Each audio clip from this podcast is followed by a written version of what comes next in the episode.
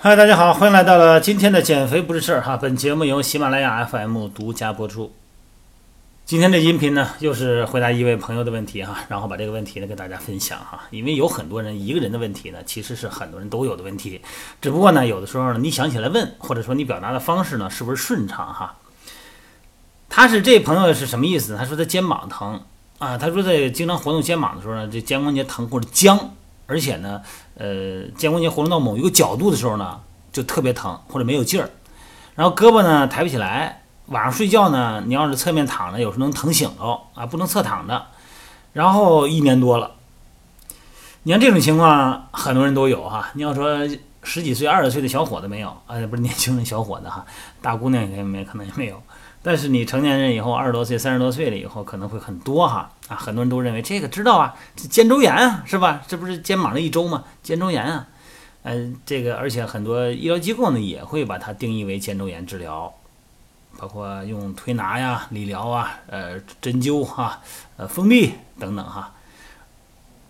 但很多朋友呢，每天也是根据医嘱啊，呃，要求每天健身啊，锻炼。呃，包括爬墙动作呀，拉个吊环啊，这个棍棒操啊，绕着肩膀子呀，啊，绳操啊，啊，包括一些保守治疗，好像也没有什么好转哈，然后也就不敢越疼呢越不敢动了。关键问题是每次动完以后，运动完以后还是更疼，那情况呢继续 严重下去了。呃，其实这种情况啊，他们有一种共性，其实他们是一种肩袖损伤，啊，都有这么一种共性，这几种不同的症状啊。这肩袖呢？什么叫袖呢？就是袖子的袖。你 T 恤衫不有一袖子吗？哎，这肩膀这有一个袖子，它是由四块肌肉组成的啊，冈上肌、冈下肌、肩胛下肌、小圆肌组成。它把这个肩呢，肩关节这个盂肱关节哈，给紧紧的连在一起。咱们知道这肩关节是最不稳定的，这肩关节如果要是稳定了以后，咱什么也干不了了，那后背痒痒都挠不着了。所以说它必须要灵活，而且呢，这个盂肱关节这个窝儿，那都不叫窝儿啊，几乎就是靠肌腱把它挤到那个斜面上的，挤到那个这个盂肱呃这个这个小窝里头的，很浅那么一个窝，跟大腿根儿可不一样哈，那个宽臼那可不一样。所以肩膀这个稳定性啊，它其实呢是严重缺失的。当然了，它换来的是灵活性。但这个就容易受伤了，所以说呢，身体呢为了补偿这个稳定性的不足，就出现了这个肩袖肌群啊，这在身体其他位置你找不到这么密集的肌肉，它跟个袖的套似的，啊，就把这个咱们这胳膊叫肱骨啊，肱骨头呢，就整个的啊附着于肱骨的外科径，整个这个肩袖牢牢的就给压到这个位置上。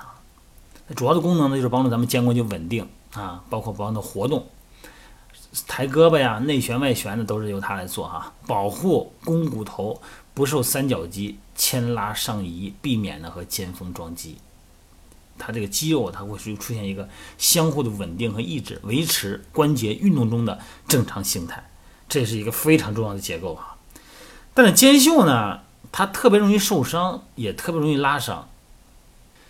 它有时候受伤以后会出现一些响声或者摩擦感啊，引起肩关节疼痛的病根儿啊，这个不是病根儿，这是疾病很多，包括肩袖撕裂呀、肩峰撞击呀、这个喙突撞击呀、啊这个冻结肩啊、胸锁关节病、呃肩前方不稳定啊、钙化性的肌腱炎、粘连性的肩峰下滑囊炎啊、肱二头肌肌腱炎、冈上肌肌腱炎、顽固性颈椎病等等都行啊，包括三角肌的纤维化。呃，胸椎就这个胸廓出口综合征，呃，斜角肌综合斜角肌综合征嘛，啊，肩锁关节脱位、肩关节半脱位，这些都可以在这个位置出现。所以说这个位置结构上非常复杂，特别是我刚才说那个半脱位啊，这个肩这个半脱位呢，你有时候 X 光片还看不出来啊。这肩关节损伤呢。呃，还有这个滑囊炎啊、滑膜炎呐，包括肩胛上神经麻痹啊、胸膛神经麻痹，这个还特别需要特别专业训练的这个这个教练，或者说特别呃临床特别丰富的医师啊，这才能够真正能诊断出来。有时候它不是很好区分。这个肩袖损伤机制呢，它分为几种啊？一个是急性撕裂，啊，这个主要是你突然猛提一个什么东西或者外来暴力情况啊。你比方说，你这个坐公交车上，或者你站着公交车哈，突然前面有一个紧急情况，一个点刹，一刹车，你这手抓着那个公交车那那个那个立的那个不锈钢杆的哈，突然你这一拽，身体往前一冲，哎，产生一个肩袖撕裂啊。慢性劳损呢，这主要是以前你可能有过一些跌伤的情况啊，上肢撑地啊，或者说用力提拉重物的时候，哎，但是你当时那个后来就过去了，没觉得有什么问题。其实它已经形成一个损伤了，只不过是慢慢形成一个慢性的机制。所以说，对以前的损伤呢，咱们有时候可能记忆不清了。你说以前有过受伤吗？好像没有过呀。哎，你没有那个机机制，你对这个呢不了解，也就是说你没有这个损伤的常识，你不会判断。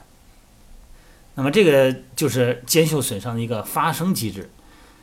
但是肩周炎呢，它是肩关节周围炎的简称，它是发生于不同解剖部位的啊，有各种不同的病理特点的一组疾病，也就是说不是一种情况。五十多岁啊，这个要不叫五十肩嘛，而且女性的发病率啊，它高于男性。这肩周炎呢，它是因为受寒和慢性劳损造成的。那个肩袖损伤呢，它一般都是外伤引起的。这两个人这两者的区别哈，你看这个肩周炎的区别呢，它是肩关节活动受限，就是活动不起来位置，在别人的帮助下，胳膊也抬不起来。你看我在线下做评估的时候啊。有时候说是肩膀疼或者怎么着，哎，他抬，哎呦，抬不起，疼疼疼。但是你放松，我来抬，哎，他别人帮着抬，他可以抬得起来，他能到位，他也不疼。但是自己就疼，为什么呀？他自己一动，他肌肉和肌腱就收紧了，他疼痛点就给激活了，是这么个意思。这是一个很大的区分的方式。这肩袖损伤呢，除了这个外伤以外呢，还有一个就是。骨性的退行性改变，还有不正确的锻炼方式，就是你对前旋前肌过度使用哈，然后旋后肌呢，可能它的位置它是离心被动拉长的，它时间长也受伤了。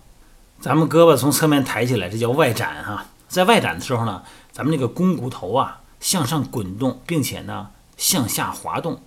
那么冈上肌收缩呢，把关节上囊向身体的中线拉紧，并且产生一个向下的压力。避免呢，这胳膊往上撞，哎，肱骨头呢撞到那个大结节，撞到肩峰那儿去，哎，发生撞击综合征。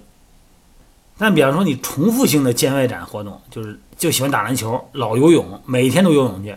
这就是你冈上肌就容易疲劳，就造成过度使用的现象。